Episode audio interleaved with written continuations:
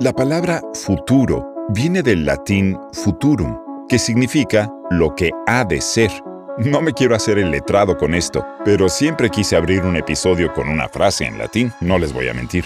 Y siguiendo con la sinceridad, lo que ha de ser suena muy lindo y armonioso, pero en el mundo corporativo, la realidad es que nada depende del destino, sino que el futuro de cada empresa lo delimitan dos cosas, la tecnología y las personas. ¿Qué nos brindará la nube en los próximos cinco años? ¿Y en 10?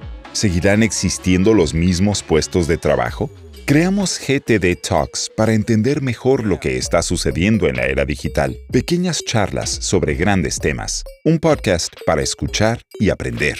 Hoy nos acompaña nuevamente Raúl Palacios, director de soluciones multinube de GTD. En este nuevo capítulo nos cuenta sobre el rol estratégico de cloud y cómo se imagina que avanzará esta tecnología en los próximos años.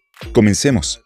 Hola a todos. Eh, en este ciclo hemos ido avanzando en diferentes conceptos y, posibilidades que ofrece la computación en nube.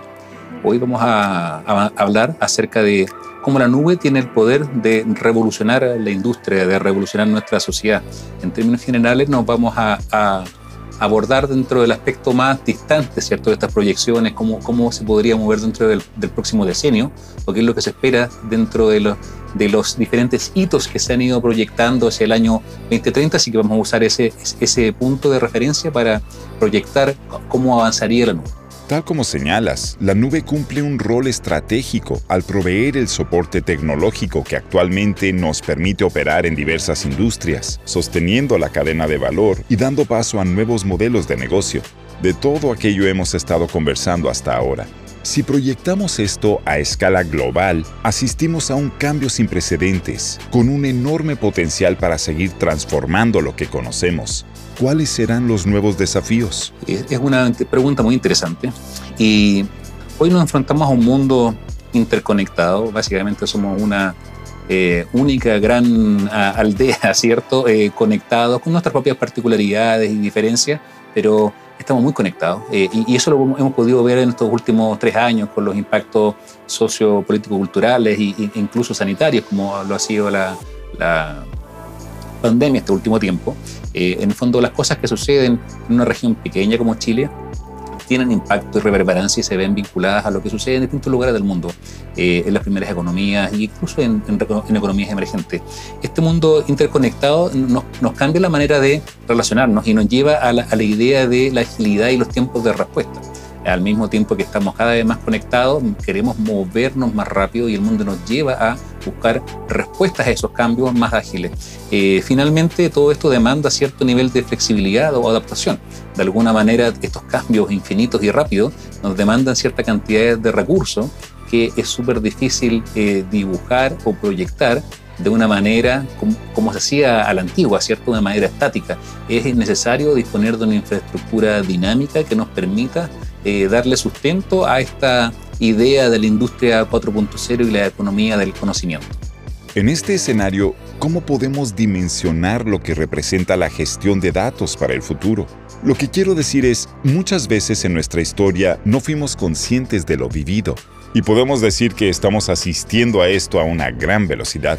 ¿Crees que las organizaciones y las empresas están preparadas para lo que viene? Tienes mucha razón en tu reflexión y de hecho es un gran momento como nosotros somos, estamos intentando hacernos conscientes del momento en el cual vivimos y cómo queremos ver cómo se va a desplegar esta historia en, los próximos 10 años, ¿cierto? Y de alguna manera siempre se utiliza o se ha utilizado recurrentemente esta idea de el año 2030, que es lo que pasa de aquí a, 10 años, bueno, a, 8 ya, ¿cierto? Eh, como un punto de referencia de cómo se van dando estos cambios. Eh, fíjate que es tanto así que estamos en un paralelo a lo que sucedió eh, hace cinco, seis siglos atrás, en el siglo XV, Johannes Gutenberg desarrolló la prensa para impresión y con eso imprimió la Biblia y la historia que muchos de ustedes conocen. La parte importante es que con esto abre la era del Renacimiento eh, a mediados de 1400 eh, e introduce de alguna manera la era de las comunicaciones masivas. Antes era muy difícil acceder al conocimiento, en particular al conocimiento escrito, todo, todo era tradición oral, por lo tanto había un nivel de escalabilidad muy, muy acotada y con la, con la prensa, ¿cierto? Con la imprenta se masifica el conocimiento, se masifica el acceso a los libros y esto altera de una manera permanente la estructura de la sociedad.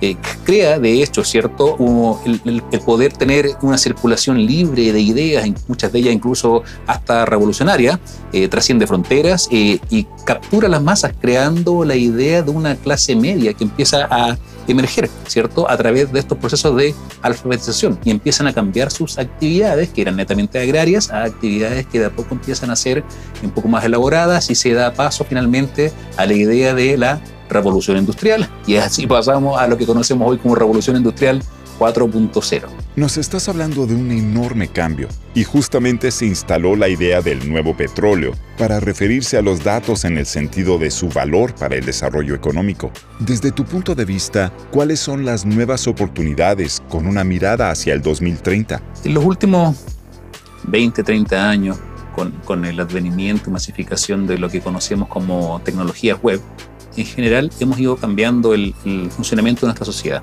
Y uno de los principales ejemplos de, lo mismo son las redes sociales, eh, que apalancan el poder de, las masas y el comportamiento humano subconsciente. De hecho, como masa nos comportamos distinto como nos comportamos como individuos. Esto eh, tiene aspectos socioemocionales que, que no vamos a abordar en esta sesión, sin embargo, es notorio ver que las redes sociales son un claro ejemplo, eh, que la idea del todo es mucho más que la suma de las partes. La idea de, la masa, ¿cierto? De la sociedad per se, es mucho más que el poder que tienen cada uno de estos individuos y esto genera que hay un valor en, esta, en este grupo, ¿cierto? Y, el, y lo que generan, en este caso, ¿cierto? Generan una gran cantidad de información. La misma idea, de hecho, del concepto de, meme, que fue eh, o se reconoce o se le atribuye concebida al biólogo Richard Dawkins, eh, en la publicación de su libro del año 1976 eh, como una unidad de, de, información de propagación de cultura. Hace que nuestras propias ideaciones generen valor solo, por el solo hecho de la interacción. Eh, que posteriormente puedan convertirse finalmente en un valor económico o pueden utilizar este concepto que ahora se utiliza de monetizar. Finalmente podemos generar alguna interacción económica de esto. Esta idea del valor económico de nuestra información es lo que acuña la idea que el nuevo activo central de la economía de nuestra sociedad sean los datos y se acuñe esta alegoría de los datos como el nuevo petróleo. Y de ahí la importancia de entender dónde están estos datos, dónde se procesan y los datos por lo general son procesados en centros de datos. Eh, todo este proceso de profundas transformaciones sociales genera un movimiento en la sociedad y en las actividades económicas que le dan sustento y proyectan un mar de oportunidades a partir de estos cambios. Aparecen nuevas funciones, nuevos desafíos, nuevos roles, nuevos negocios, nuevas oportunidades en general y eso es lo que se intenta ver o aterrizar de cara a la idea de los planes 2030. ¿Nos podrías dar algunas claves sobre eso? Eh, mira, en términos generales se, se entiende que hay todo un proceso de, rejuvenecimiento, de renovación tecnológica, que es parte de las cosas que hemos estado hablando en los episodios anteriores, pero específicamente pensando en, por ejemplo, en lo que, en lo que eh, compete al mundo de la nube, se estima que para el año 2030 eh, el mercado de la nube tenga un tamaño de aproximadamente un trillón de dólares, que se reparte en la renovación tecnológica per se, más en los procesos de innovación o, los procesos disruptivos.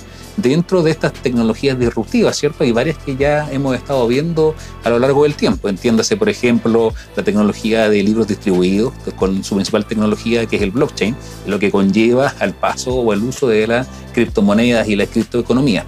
Eh, la inteligencia artificial, que también es otra tecnología y rama de la ciencia que tiene sobre 60 años en la industria y que también se ha ido aterrizando gracias al acceso al Big Data, que no puede ser provisto de otra manera que no sea a través de la nube. Eh, la realidad extendida o aumentada, que, hoy se ha ido acuñando a la idea del metaverso, ¿cierto? O la idea de convivir en un, un universo virtual paralelo. Y esto plantea un montón de otras tecnologías y, desafíos sociales entre medios, como el famoso problema de la centralización o la confianza.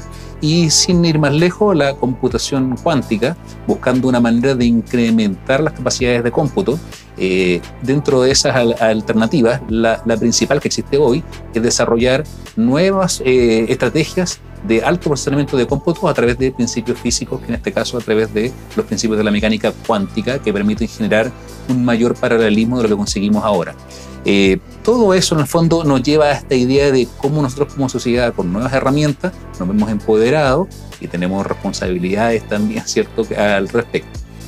Tal como señalamos al comienzo de estas conversaciones, de alguna u otra manera todos estamos en la nube. Muchas gracias Raúl por compartir tu experiencia y anticiparnos a algunos conceptos. Muchas gracias a quienes escucharon este podcast y nos encontramos en el siguiente episodio de GTD Talks. Y gracias a todos y para todos los que quieran seguir conversando de estos u otros temas, eh, tal vez les interese eh, llevar la conversación a la aplicación de su realidad cotidiana, pueden contactarme por esta misma plataforma, nos pueden dejar sus comentarios o también a través de mi LinkedIn. Ha sido genial compartir con todos ustedes y espero nos encontremos pronto.